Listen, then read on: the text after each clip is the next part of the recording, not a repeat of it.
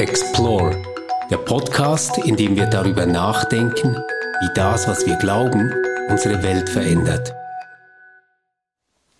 So long, long time ago, aber wir sind wieder zurück. Herzlich willkommen bei Explore ähm, und dann gleich zur letzten Explore-Folge in diesem Jahr. Schön, Frank, dass du mit dabei bist. Schön, Elio, bist du mit dabei. Hallo. Wir sitzen ja jetzt in unserem neuen, wunderschönen Podcast-Studio, ganz äh, bequem und zurückgelehnt in unseren Sesseln und nehmen diese Adventsfolge auf und wir wollen da über das große Wort Ankommen sprechen. Und äh, habe ich mir überlegt, Ankunft, Ankommen. Frank, wann bist du das letzte Mal angekommen? Äh, vor drei Wochen, glaube ich, als wir unsere GK-Jubiläumstagung mhm. hatten da gab es irgendwie Ankommen bei Kaffee und Kuchen. Ja. Äh, da, ich werde dann immer so ein bisschen unruhig, wenn ich so etwas lese. Das ist ja bei vielen Tagungen oder wenn man irgendwo hinfährt, äh, bei Veranstaltungen, dann gibt es Ankommen bei Kaffee und Kuchen. Und dann möchte ich am liebsten schon wieder abreisen, äh, weil es mir dann doch etwas zu gemütlich und zu intim wird. Hm. Und ich habe mir mal überlegt, wie, wieso kommt das? Wieso tue ich, ja. bin ich, hab, ist das mein Sozialautismus oder was habe ich für ein Problem? Und dann habe ich heute noch mal gegoogelt im Vorfeld Ankommen und dann sind mir aufgefallen, es gibt zwei dominierende Themen beim Ankommen. Das eine ist eben Ankommen bei Kaffee und Kuchen. Man kriegt also alle, jede, alle Tagungsflyer, die es so ungefähr gibt auf der Welt. Und das zweite ist natürlich so im Migrations- und Flüchtlingszusammenhang. Ankommen, äh, heimisch werden ja. und so weiter und so fort. Und äh, dann kam mir der Gedanke, vielleicht habe ich, äh, tue ich mich etwas schwer mit dem Ankommen bei Kaffee und Kuchen, weil ich ja als Fremder dort ankomme. Mhm. Und wenn ich dann die Ankündigung lese, das Gefühl habe, jetzt darf ich kein Fremder mehr sein, sondern sobald ich sowieso ein komisches Abendmahl äh, ah, ich, ich bei glaub, Kaffee und ja, Kuchen ja. bin ich dann eingemeindet, ja. gehöre ich dann dazu. Und ich also glaube, quasi, ich, lieber Frank, du hast jetzt hm. diese Zeitkapsel von 15 Minuten, danach musst du sozialisiert sein. Ganz genau, ganz genau. Ich darf dann kein hm. Fremder mehr sein. Und äh, vielleicht ist das, ich habe dann so gemerkt, ich habe so eine gewisse Aversion gegen dieses Ankommen. Hm. Elio, wie ist das bei dir? Bist du auch letztens angekommen? Ehrlich gesagt, ich habe als ich darüber nachgedacht habe, hatte ich auf einmal das komische Gefühl, was vielleicht auch ein Problem ist, dass ich nie nirgendwo ankomme, ankomme weil ich immer am Vor im, im, Vorbereiten alle Szenarien durchspiele, die man irgendwie durchspielen muss. Eben in dieser Geke-Tagung konnte ich überhaupt nicht Kaffee und Kuchen ankommen, weil ich irgendwelche äh, organisatorische Tische hinstellen, Stühle bewegen, Mikrofon einstellen, Sachen noch gemacht habe, wo man nicht ankommt, äh, immer im Tun ist oder immer im Vorbereiten. Also das, ja. das ist eher meine Erfahrung eigentlich mit nicht ankommen und irgendwie immer machen, eher als ankommen, vielleicht immer im Weg zu sein. Dennoch, äh, zwei Beispiele hatte ich schon fürs Ankommen. Äh, äh, sind so, ja, ja, große Leben. Aber Ankommen, die immer so ein, auch ein Anfang sind bei mir. Das letzte war, ja, also das ist ein Dauerthema bei mir, aber die Geburt meines Sohnes war schon ja. so ein Ankommen irgendwie von nach der Schwangerschaft, dass man an diesem Zeitpunkt da mhm. ist und das Kind ist da. Man weint mit seiner Frau, ist super erleichtert. Einerseits ist man eine Etappe durch, ist man irgendwo angekommen, auch, äh, auch mit Ruhe, ist auch ein ruhiges Moment. Also jedenfalls war das so für uns nicht unbedingt immer so, aber dieses Mal war es ruhig. Das war ein Ankommensphänomen. Das andere ist Anfang erster Vikariatskurs, mhm. wo ich nach zehn Jahren Uni endlich an diesem Moment ankomme, wo es wirklich im, im Move man, kommt. Man, man, kann jetzt auch sagen, der hat aber schön lange gebraucht. Ja, nicht alle brauchen so lange. Aber das war, das war schon auch so etwas, wo diese, diese Identität als Pfarrer, das hing mir irgendwie am Leib seit Jahren, bevor ich es wirklich irgendwie auch ja, offiziell, ich weiß auch nicht, was das richtige Wort ist, erleben. In der Tat habe ich natürlich bei dieser Frage wirklich vor allem an dich gedacht. Das kann ich Aha. zugeben. Und zwar, weil ich das ganz witzig fand. Ich habe mir überlegt, dein Kind, ja. euer Kind ist jetzt angekommen ja. in diesem Jahr, ja? ja. Und ich habe mir dann überlegt, bist du damit vielleicht auch selbst ähm, nochmal anders in der Erwachsenenwelt angekommen? Ehrlich gesagt, ich glaube schon. Okay. Also für mich gibt es also sehr konkret im Alltag, aber da war schon was an diesem Moment, ja. Ja. Spannend. Ja, jetzt hast du, Frank, äh, bereits ins Spiel gebracht, dieses Ankommen ähm, auf dem Hintergrund auch von Flucht- und Migrationsgeschichten. Und tatsächlich ähm, kann ja diese Ankunft auch immer ein Ausdruck sein für eine Sehnsucht, ähm, für ähm, ein Bewusstsein von etwas, was noch fehlt, was aussteht, ähm, wonach wir uns sehnen. Ähm, ganz bekannt natürlich Jesaja 9, ähm, der Friedefürst, der erwartet wird. Ein, ein Text, der jetzt Land auf, Land ab in den Kirchen zitiert wird. Das Volk, das im Finstern wandelt, sieht ein großes Licht und über denen, die da wohnen im finstern Lande, scheint es hell. Ähm, das sind ja diese sehnsuchtsvollen Erwartungen, dieses Herbeisehnen ähm, einer Ankunft, äh, die, die kommen soll. Mhm. Ja, wir haben ja auch das Verb, also äh, wenn du ankommen, also es kommt darauf an, das Punkt, Punkt, Punkt. Und, und solche Äußerungen äh, in der Regel, äh, ich erlebe die jedenfalls so, dass dann ein, ein, ein Satz folgt nach dem das oder der Satz ergänzt wird in einer Weise, das hätten wir gerne, aber äh, es, es, es trifft sowieso nicht ein. Hm. Deshalb wird es noch extra vorher betont, es kommt jetzt aber darauf an. Ja. Und dann wird etwas gesagt, was man gerne hätte, aber was nicht kommt. Ein irrealer Konditionalsatz. Genau, genau. genau. Ja. Ja, oder, oder auch von, von Augustinus kennen wir solche Formulierungen, unruhig ist unser Herz, bis es ruht in dir. Ähm, ich habe dann auch gedacht, äh, dass, dass wir gesellschaftlich ganz neue Bräuche in den letzten Jahren initialisiert haben, die eigentlich so eine Art ähm, verordnete Vorfreude, so ein Countdown mhm. äh, der verordneten Vorfreude zelebrieren, äh, mit diesen Tagen, die runtergezählt werden, diesen Stunden, die runtergezählt werden, bis der Black Friday beginnt und dann wird runtergezählt, bis der Cyber Monday anfängt. Also ähm, eigentlich diese Countdowns, ähm, die uns das Gefühl geben, dass wir auf etwas zulaufen, das wir schon lange erwartet und herbeigesehnt haben. Ich sehe das auch viel bei Festivals. Ja, stimmt. Großes Treffen. Mhm. Ja. ja. Und dann gibt es die entgegengesetzten Zählungen bei der Erdbevölkerung und äh, bei der Klimaerwärmung. Und bei der Staatsverschuldung. Und Staatsverschuldung, ganz genau in Berlin. ja. ähm, also da gibt es ja, so. Was ist das, diese Staatsverschuldung? Also wo immer die Euro gezählt werden, die in jeder Sekunde an Staatsverschuldung dazukommen. Okay, ja. Und das sind irgendwie enorme Mengen. Also mhm. ich kann die Zahl nicht mal aufsagen. Ja. Äh, und dann den, den äh, schrecklichen Countdown, wo quasi runtergezählt wird, wie viele Tage in diesem Jahr wir noch haben, bis wir wieder die natürlichen ja, Ressourcen genau. der Menschheit aufgebraucht haben. Und es kommt immer schneller. Und es kommt immer schneller, ja, genau. Ja. ja, und dann gibt es eben dieses Eigenartige, das ist mir immer eingefallen, als du gesagt hast, dass es äh, diese Bräuche des, des Runterzählens gibt äh, wobei das Spannende ist, das macht ja nur so lange Sinn, äh, wie da noch eine Zahl ist. Also wenn es dann eingetreten ist, ist das schon wieder langweilig oder vorbei. Ja. Äh, das ist natürlich erstmal ganz christlich. Äh, denn wir haben keine bleibende Stadt, aber die zukünftige suchen wir. Mhm. Also wo wir im Grunde genommen ja aus einer christlichen Perspektive äh, die, die Ankunft uns angekündigt wird, aber äh, ja irgendwie nicht wir nicht so wirklich ankommen. Ah, damit sprichst du was ganz Interessantes an, weil in der Tat gibt es ja nichts Langweiligeres und nichts Älteres als den Adventskalender am 25. Dezember. Hm. Also ich weiß nicht, ich, ich habe noch nie einen aufbehalten. Ich hatte schon wunderschöne Adventskalender mit Türchen und als Kind damals ähm, war das wirklich noch eine große Sache, weil die 24 war eine Doppeltür. Mhm. Da konnte man zwei Türen öffnen. das war wirklich ganz toll, aber am nächsten Tag war es vorbei. Und das, was du jetzt mit dem Christentum genannt hast, mit dieser Ankunft und der Zukunft, das scheint ja wirklich ein ähm, Spannungsverhältnis zu sein. Weil wir ja eigentlich, also wenn ich das richtig verstehe, in der Gegenwart ständig verkündigt bekommen durch das Christentum, dass eine große Zukunft auf uns zukommt, die jetzt schon da ist. Ja. Genau. Ja.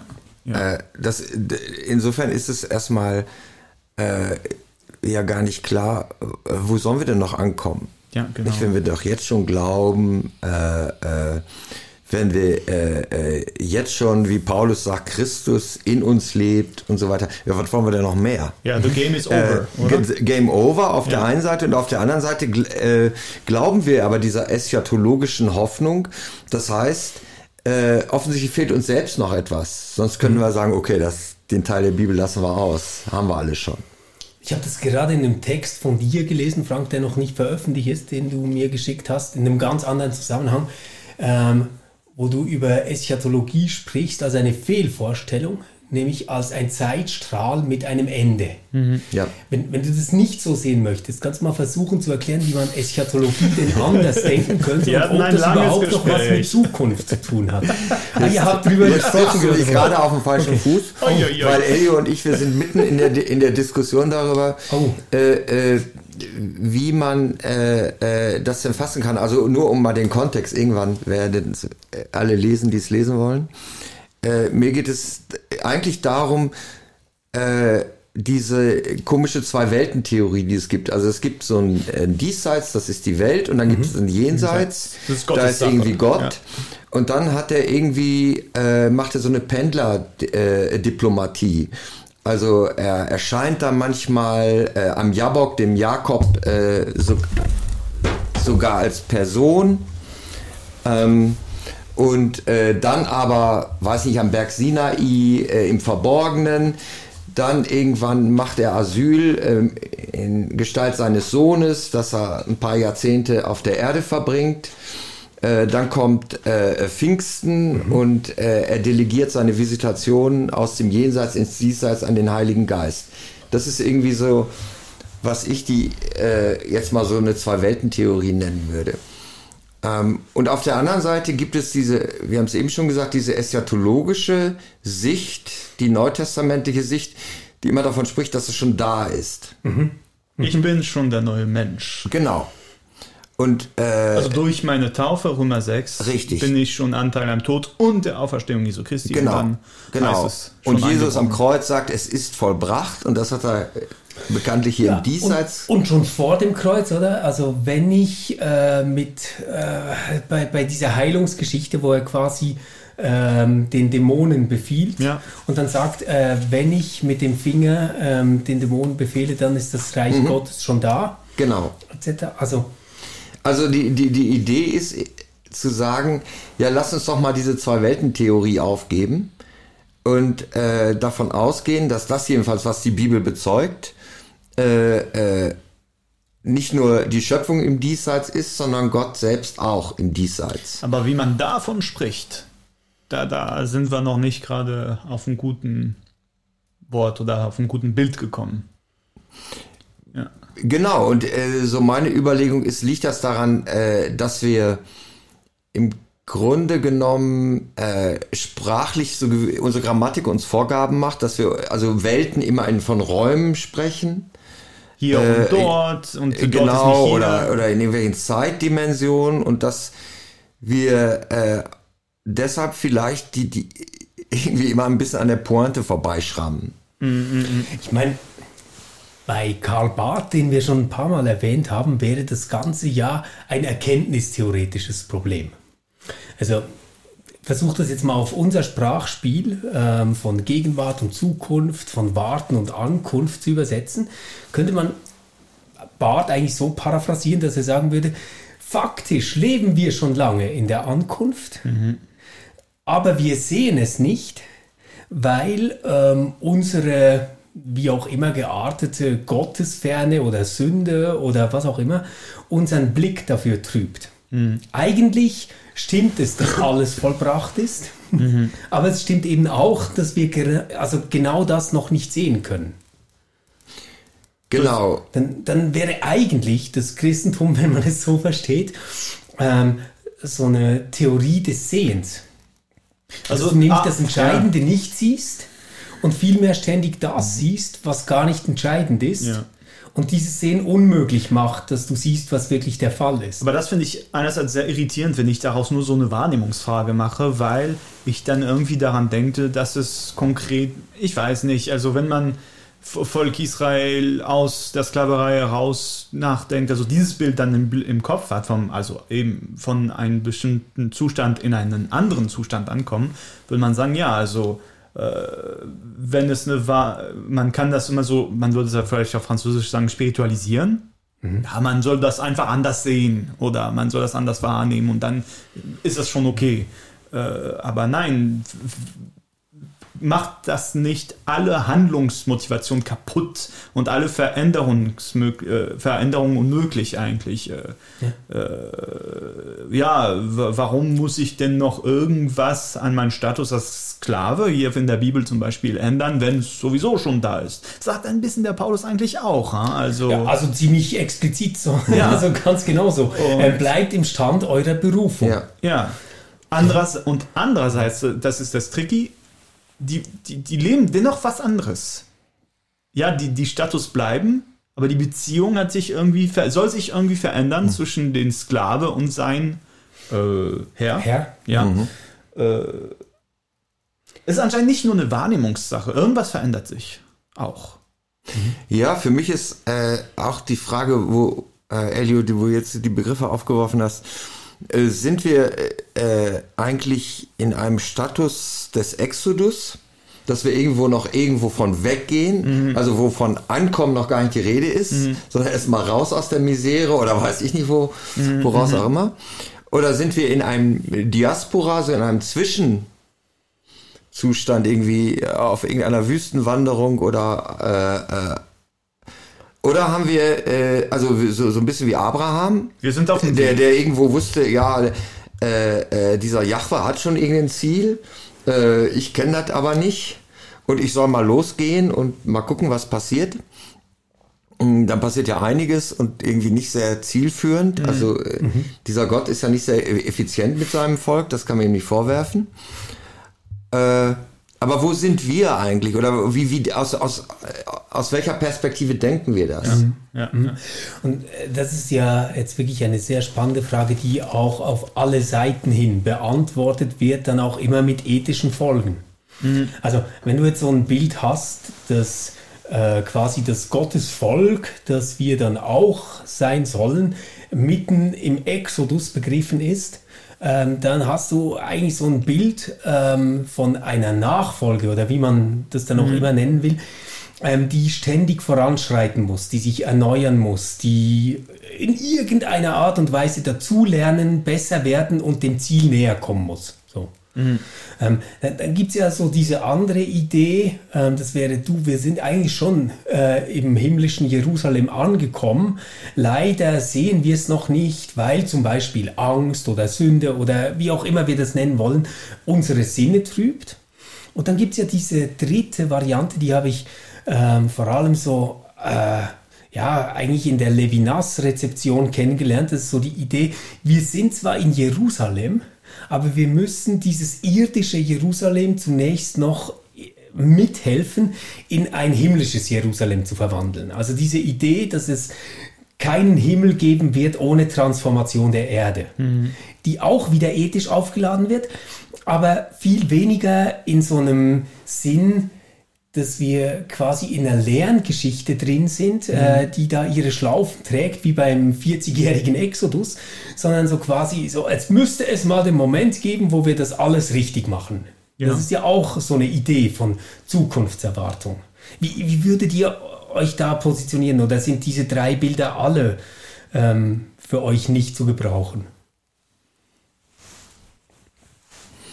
Ist schwierig. Äh, ich habe wenig Sympathie für das, es sollte mal einfach, jetzt sollte es einfach, weil für mich der. Ach, ich weiß nicht, es, es, es scheint mir sehr, sehr, sehr schwerfällig zu sein als Position.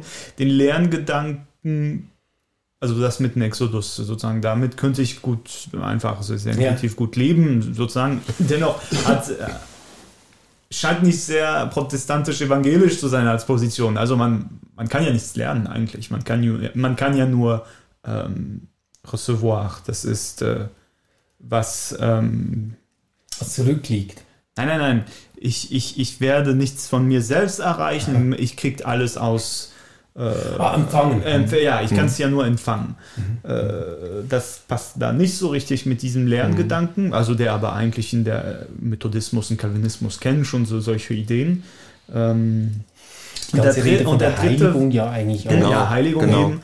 Äh, und der dritte, also da habe ich zwei erwähnt, was war der dritte? Ja, dass wir eigentlich schon da sind. Ja, so Mystik vielleicht oder sowas in diesem Sinne, aber boah. Ja. Mhm. Ja. Also ich, ich würde gerne einen Punkt noch verstärken. Also äh, mir gefällt die dritte Variante, die Divinische, eigentlich am besten. Aber ich sehe natürlich genau da einen Punkt, Elio, den du genannt hast. Ähm, die, die, es ist appellativ. Es ist etwas Appellatives. Ich, ich, ich so, es sollte ja. doch jetzt einfach mal passieren. Ja.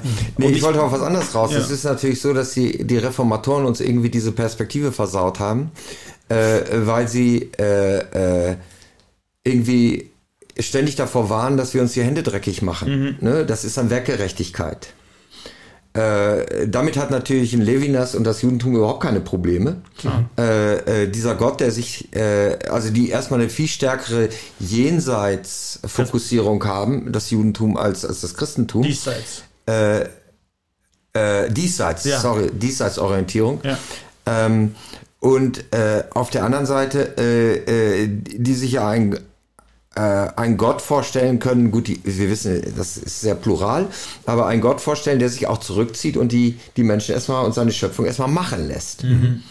Und äh, das ist ja für uns Reformierte und Ref äh, oder die reformatorischen Kirchen ist das ja eigentlich Gift. So ähm, vom, vom ersten Eindruck her jedenfalls. Genau. Ja. Und äh, ich glaube, insofern haben wir, sind wir ein bisschen äh, von unserer Theologie, äh, jedenfalls wenn wir uns näher damit beschäftigen, ein bisschen verbogen und tun uns schwer mit dem Gedanken zu sagen, okay, jetzt krempeln wir mal die Ärmel auf, machen uns die Hände dreckig und machen das mal selber, mhm. wo der liebe Gott offensichtlich ein bisschen lange für braucht. Mhm. Ich finde das hochsympathisch. Ohne jetzt aber, äh, und ich würde es äh, da müssen wir noch drüber diskutieren, Stefan, weil du diesen ethischen Impuls genannt hast. Ich würde, glaube ich, den ethischen oder den ethischen vielleicht nicht, aber auf jeden Fall den moralischen Impuls streichen wollen. Ich will nicht gut sein. Ja. Ich will nicht dieses gute, ich will kein gutes Jerusalem bauen, sondern ich will ein schönes Jerusalem bauen. Vielleicht auch ein heiliges. Und ein heiliges, ja. ja. Heilig meine ich auch mit, äh, ja, schön, ja, mit schön. Ja. Wie so ein Adventskalender. Der ist schön. ja, das stimmt. Das stimmt ist schön und am 25. wissen wir, dass er trotzdem nicht nützlich war. Ja, ich hatte immer am 25. als Kind hatte ich immer so die, also da habe ich ja noch keinen Alkohol getrunken, aber ja. ich wusste auf jeden Fall schon, bevor ich getroffen habe, dass das ein Kater ist. Ja, ja, genau. Weil irgendwie, da waren die Geschenke da, okay, die, die, das war mal besser, mal schlechter oder, oder mal mehr oder mal weniger, trafen die Eltern daneben. Mhm. Äh, und dann wusstest du ja, nach dem Spiel ist vor dem Spiel es geht wieder von vorn los. Und du musst da 364 ja. Tage ja. warten, bis die nächste Chance kommt. Mhm. Ja.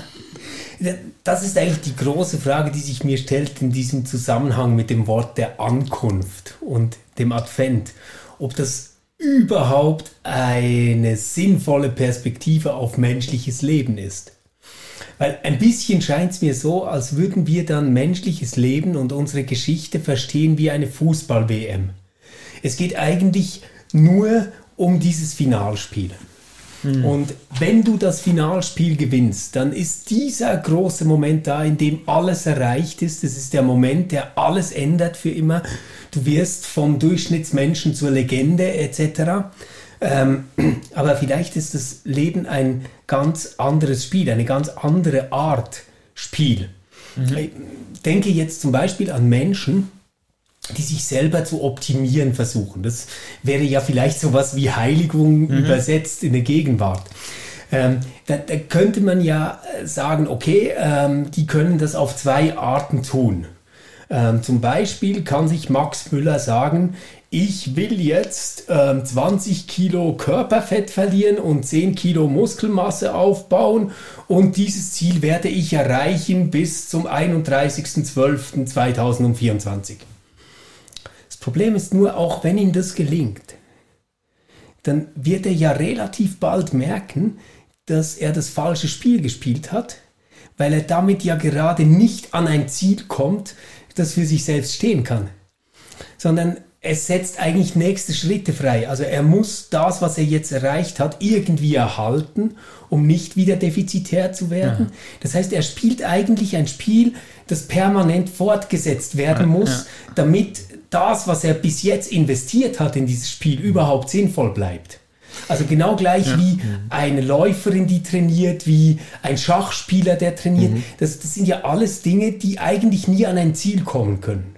Ja, ja, es ist wie das Bild von diesem berühmten äh, Pferd, äh, dem der Reiter an einer Angel eine Möhre vor die Nase hält und das Pferd rennt immer auf die, äh, die Möhre zu. Ganz genau. Ähm, aber das ist eine Verarschung, ne?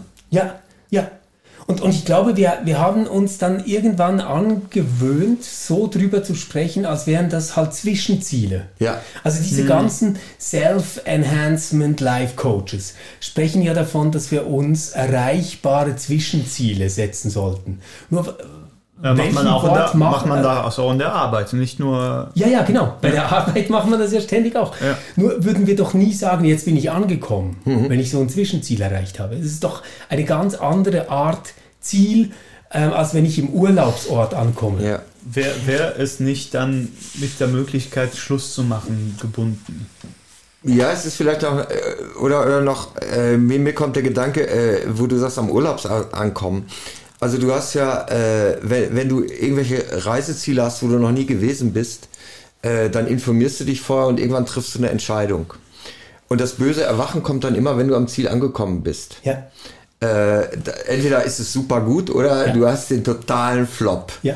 Äh, ja, und sogar, also ganz häufig passiert es ja so, dass man in den ersten zwei, drei Stunden alles super gut findet. Ja. Und dann merkst du, wie laut die Klimaanlage ja. ist. Ja. Und ja. dass der Pool viel zu viel Chlor drin hat. Und dass alles irgendwie nicht mehr stimmt. Und du freust dich nach Hause, kommst wieder an. Ja. es, ist eigentlich ein ständiges Ankommen an anderen Orten. Es gibt ja auch Menschen, die leben von Wochenende zu Wochenende, von Urlaub zu Urlaub. Und, und das, finde ich, zeigt so ein bisschen die, die, die Kehrseite. Und man könnte sich ja fragen, äh, ist das mit dem Ankommen vielleicht viel dramatischer äh, bei aller Sehnsucht, die wir haben? Äh, ich glaube, das Ankommen, würde ich sagen, für mich ist so lange kein Problem, wie ich noch weit genug weg bin. Ja. Äh, ja. Wenn die ich Vorfreude aber, quasi, oder? Genau. Und vor allen Dingen, äh, äh, wenn ich ankomme, dann kommt es wirklich zum Schwur, war das Ziel richtig gewählt? Ja. Ja. Oder entpuppt es sich als Flop? Ja. ja. Und dann war, war alles umsonst und dann kannst du vor allem nichts mehr korrigieren. Ja.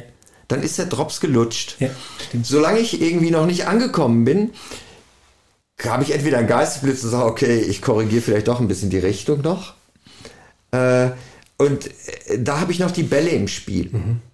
Und mhm. nachher kann ich, habe ich, hänge ich nur noch an diesem Ergebnis fest. Also sobald man angekommen ist, ist es zu, zu spät. Ja. Ja. Eigentlich darf man nicht ankommen, oder?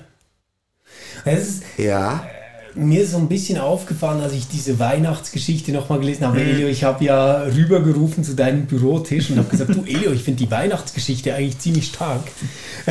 Da habe ich, hatte ich ein paar Fragezeichen. ja. ja. Und Elio war verwundert und hat gesagt, ja, und wie hat sich das dir jetzt erschlossen? Aber was ich eigentlich damit meinte, ist, dass diese Geschichte damit spielt, dass das, was ankommt, nicht das ist, was erwartet worden ist, ähm, mhm. gleichzeitig über uns hereinbricht und überhaupt nicht wahrnehmbar wird. Also es, mhm. es, es macht die ganze Zeit ähm, diese Sprünge. Es, es beginnt zum Beispiel ähm, im absoluten Machtzentrum der damaligen Welt. Kaiser Augustus himself taucht eigentlich schon im ersten Satz dieser Geburtsgeschichte mhm. auf. Mhm. Und ähm, da wird jetzt eine Volkszählung äh, veranstaltet. Es wird sogar der Statthalter Quirinius genannt, der das durchführen muss. Also wir sind hier im Zentrum der politischen Macht. Und ähm, dann äh, wird, wird auch tatsächlich ganz, ganz Großes angekündigt. Äh, es wird nämlich gesagt, fürchtet euch nicht, siehe, ich verkündige euch große Freude, die allem Volk widerfahren wird, denn euch ist heute der Heiland geboren, welcher ist Christus, der Herr in der Stadt Davids. Also alle Attribute von Herrschaft, von Größe, von Friede, von Heil und Wohl werden da Sagt aufgerufen. Sagt der Engel zu den Hirten. Und das ist ja genau diese erste total schräge Pointe. der Engel sagt das zu den Hirten. Also wir, werden völlig aus diesem Machtzentrum weggeschrissen ähm, zu den mhm. Hirten auf dem Felde und die suchen jetzt ähm, dieses Kind auf und werden durch diesen Besuch eigentlich zu den ersten Aposteln. Ja. Also wenn man so will, die ja. Herolde mhm. dieses neuen Heilandkönigs, Hohepriesters, was immer man sich darunter mhm. verspricht, dieses Messias, das ist eigentlich eine ziemlich trümmelige Truppe ähm, von Hirten, die jetzt losziehen, Gott loben und allen erzählen, was sie gesehen äh, mhm. und gehört ja, haben. Und wenn sie bloß auf irgendeine Goldkammer gestoßen wären. Ja, oder? Mhm. Und ich meine, das ist ja, also ähm, die, die Verrücktheit dieser Geschichte besteht ja darin, dass eine Ankunft gefeiert wird von einem, dem alles zugeschrieben wird, was Augustus zugeschrieben mhm. wird, dem alles zugeschrieben wird, was dem Messias zugeschrieben mhm. wird, dem alles zugeschrieben wird, was den Hohepriestern äh, im Tempel zugeschrieben wird. Und dann ist das aber ein Kind in einer kleinen Krippe, ähm, und die Hirten sind seine Herolde. Ich, ich, ich, ja, genau, genau. Oder es ist wie Haben eine Fanfare, die, ja. die plötzlich abbricht. Ja. Und ich, ich mhm. frage mich ganz ernsthaft, ob die Menschen in der damaligen Zeit, die diesen Text gelesen haben, ob die nicht schallend gelacht haben. Ja, also das war wirklich ein Problem für mich, als wir das, äh, als ich darüber nachgedacht habe, weil ich habe mir gedacht, ja, eigentlich ist diese Erfahrung, wenn das wirklich die gezielte Erfahrung wäre, die Kontrasterfahrung, ist mir total verunmöglicht, weil äh, ja, eigentlich wurde die Kontrasterfahrung ist ja eine Relativierungserfahrung. Ja? Also äh, der König ist nicht der König, der ist, dachte super. Ja, aber das weiß ich eigentlich schon. Das hat man mir ja mal so erzählt. Ich weiß, dass das nur ein kleines Kind ist und dass das, ja, der soll der König sein, ist aber ganz fragil, ist ihm nicht der ganz starke, ist ihm nicht der Augustus äh, und seine göttliche Her Herkunft, äh, nicht äh, Identität und so weiter.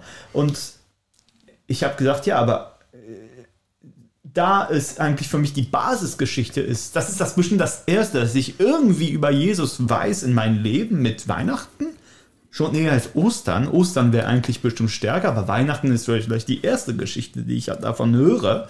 Und wie kann ich diese Kontrasterfahrung, wie kann ich das Dezeptive in der Erwartung erfahren oder erleben, äh, wenn es bei mir schon eingeschrieben ist? Das heißt, wenn ich nicht mal weiß, dass ich etwas erwarte, mhm. Man hat mir schon das Dezeptive gesagt, bevor ich sogar weiß, dass ich eigentlich etwas erwarten soll. Ja, ja das kommt ja. Wir, eben. Wir, wir lesen diese, äh, diese Weihnachtsgeschichte, gucken wir immer rückwärts an. Genau, ja. Äh, äh, wenn der ganze Plot schon gelaufen ist. Also ich meine, gut, wie historisch leben wir auch nach der Weihnachtsgeschichte. Ja. Aber äh, was im Grunde genommen äh, ja offensichtlich so war, sie mussten ja fliehen nach Ägypten weil es zumindest eine, einen Mensch auf dieser Welt gab, der diese Story total ernst genommen hat. Also jetzt die Hirten, das war nämlich Augustus, der äh, äh, Herodes, Herodes, äh, Herodes ja. äh, der, der schon äh, seine Macht am Schwinden sah ja, und den Putsch äh, äh, äh, vor sich oder, oder, oder vermutete. Ähm, und was mich aber als Kind schon immer äh, äh, bewegt hat, ist die Frage, dieser menschgewordene Gottessohn, der nun als Baby da im Stall liegt, hatte der eigentlich schon eine Ahnung davon, was ihn erwarten würde? Also begrenzte Lebenserwartung, kein erfreulicher Tod, vorher eine Menge Stress anhacken, mhm. äh, äh, wie wir, so, weit wir wissen, keine Familie, keine Kinder, mhm. äh, äh Versuchung des Teufels, alle, also alles Elend dieser Welt. Mhm äh, hat äh, dieses Kind, erwartet dieses Kind in einer relativ begrenzten Lebenszeit. Ich glaube, da haben wir ja in den Evangelien auch beide Varianten, die uns erzählt werden. Mhm also jetzt ohne auf exegetische Details eingehen zu können, aber bei Johannes scheint es mir ständig so zu sein, dass der alles schon weiß. Ja, ja ist so. Und der ist quasi ja, on the safe side, aber hat trotzdem noch so ein paar menschliche Empfindungen dabei und kann sich manchmal auch nerven über die Jünger, äh, die das immer noch nicht verstehen. ähm, bei Markus begegnet mir das gar nicht so. Nein. Mhm. Markus ist, ähm, er hat eine Biografie da. Ne? Und das, genau, mhm. oder? Und es geht ja hinein, dass wir in der Taufe noch eine Art Adoptionismus-Vorstellung Mhm. äh, haben, wo es heißt, dies ist mein geliebter Sohn. Ja, es gibt ja Ähm, auch keine Nativitätsgeschichte im Markus Evangelium bei. Oder? Ja, und ähm, was, was hier schon auffällt, ist, dass diese Geburtsgeschichte eigentlich eine Klammer spannt bis zu der Kreuzigungsgeschichte, wo es heißt, wenn du der Messias bist, dann steig doch vom Kreuz. Also es scheint ja nicht so gewesen zu sein, dass dieses Leben so unfassbar großartig gewesen ist, dass alle kapiert haben, Mensch, dieses Kind in Bethlehem, das ist der Messias und wir haben es gar nicht gesehen.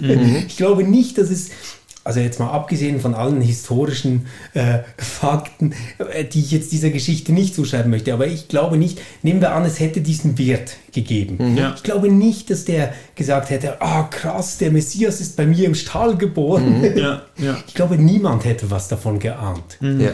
Und das geht ja, also man, man rettet sich dann immer so leichtfüßig in der Theologie mit äh, der Auferstehung. Ja, aber da haben wir die Bestätigung. Ja, aber was heißt eigentlich Auferstehung? Auferstehung heißt hier nicht, jetzt liegen die Fakten auf dem Tisch, sondern es heißt einfach, lieber Elio, lieber Frank, lieber Stefan, jetzt auf nach Nazareth und folgt ihm nach. also, es ist ja wieder Ja. kein Ankommen. Auch, auch Es eine tolle wieder kein Ziel. Perspektive. Ja. Auch eine tolle Perspektive, wenn man darüber nachdenkt. Ja. Also der, äh, eben der Stefan im, in, den, in der Apostelgeschichte tut das eben. Und es ist auch sehr erfreulich, wie das Ganze passiert. Ja, oder, und das ist, das ist doch eigentlich. also Ist doch Stefan, die, oder? Die, Stefan ja, ja, ist- der, der Stefan. Ja. Die, die Idee des Ankommens scheint hier eine ganz andere Idee zu sein als diejenige Idee des Ankommens, die wir mit Urlaub Ja. oder mit Heimat oder mit all diesen wohligen Gefühlen von äh, weißen, schönen Möbeln verbinden in einem geheizten Wohnzimmer mit Kaminfeuer. Ja. Sondern das Ankommen scheint eigentlich immer in eine Richtung des Weitergehens zu verweisen. Ja. Und, und so gesehen, das ist jetzt aber eine offene Frage, ich, ich weiß nicht, ob das stimmt, aber so gesehen könnte man auch sagen, naja, die Geburtsgeschichte ist eigentlich in der Linie der ganzen Exodus-Geschichte, der Vertreibungsgeschichte, die wir haben, des Wiederaufbaus des Tempels, der äh, Propheten, die äh, ankündigen und enttäuscht werden, äh, Jona, der ähm, verzweifelt, weil Gott nicht tut, was er sagt, etc. pp. Also, dass, dass, dass wir eigentlich eine Linie haben ähm, von Ankündigung und Erwartung, die nie in einem definitiven Ankommen gründet. Ich glaube auch, dass das Ankommen äh, wahrscheinlich nur sinnvoll in, in, im Zusammenhang einer, einer, einer Biografie, eines Kapitels in einer Biografie sein kann.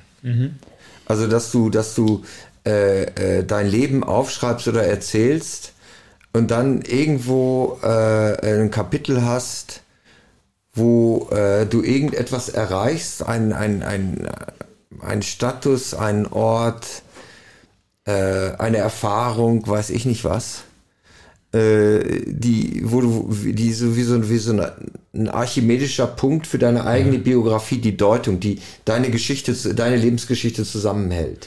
Würdest du alles noch einmal so machen? Nein, ich würde meine Brillen gleich bei Vielmann kaufen. Ja. Also so dieser Ja, ja, Punkt genau. des gut gealterten Ja. Mannes, der auf sein Leben zurückblicken kann und vom, äh, vom Kopf äh, bis zu den Zehen ausstrahlt, ich bin angekommen. Ja. Ja. Ne? Genau, also ich, äh, insofern ist ja Ankommen auch was Dramatisches, ne? Äh, Ankommen, äh, also Ja, ist, ist das Ende der. Sehnsucht. Genau. Aber in der menschlichen Biografie, also ich will jetzt nicht pathetisch werden, Mhm. aber kann das eigentlich nur der Tod sein? Ja. Aber ich, das habe ich noch gedacht. Hast, habt ihr schon jemals auf einer Beerdigung oder wenn ihr selber eine gehalten habt, äh, äh, den Satz gesagt, oh, jetzt ist er angekommen oder sie? Nein, Ich kenne wir sagen Heimgang oder sowas. Ja, ja, Heimgang sagt man. Aber das ist oder ja noch aus was anderes, ne? lutherischen äh, ähm, Formular quasi, Aha. es hat Gott gefallen, XY abzuberufen. Ja, Abzuberufen. Abzuberufen, ja. Ist ja weg von der. Front. Ja, ja weg Ja. von der Front, er Ja. darf jetzt äh, ein Glied zurückstehen. Ja, ja. Ja. Okay. Aber selbst da kommt ja keiner wirklich an, ne? Mit nein. dem Wort jedenfalls nicht. Genau. Ja. Hm. Also dann wissen wir jetzt eigentlich eins, ähm, was immer an Weihnachten kommt, wir werden uns nicht darin ausruhen können. Ja, anscheinend nicht. Aber wir wünschen euch allen, dass ihr bei euren Lieben und Verwandten, die ihr besuchen werdet, gut ankommt. Und freuen uns, wenn wir uns im nächsten Jahr wieder hören. Ähm, auch wir werden uns bis dahin weiterentwickeln, dieses äh, Podcast-Format Explore neu aufsetzen. Wir haben nämlich nächste Woche eine Retreat ganz im Sinne des Fortschritts, wo wir uns das alles anschauen werden. Und ihr werdet ein ganz neues Explore, wahrscheinlich so Ende Januar, mhm. so Gott will und wir leben, ähm, dann finden. Bis dahin wünschen wir euch eine gute Zeit und ähm, stört euch nicht, äh, wenn ihr nicht ankommt oder im Stau stecken bleibt. Gott wartet schon ziemlich lange darauf anzukommen. Und wenn er das aushält, dann können wir das auch. Gute Zeit zusammen und frohe Weihnachten. Frohe Weihnachten. Frohe Weihnachten.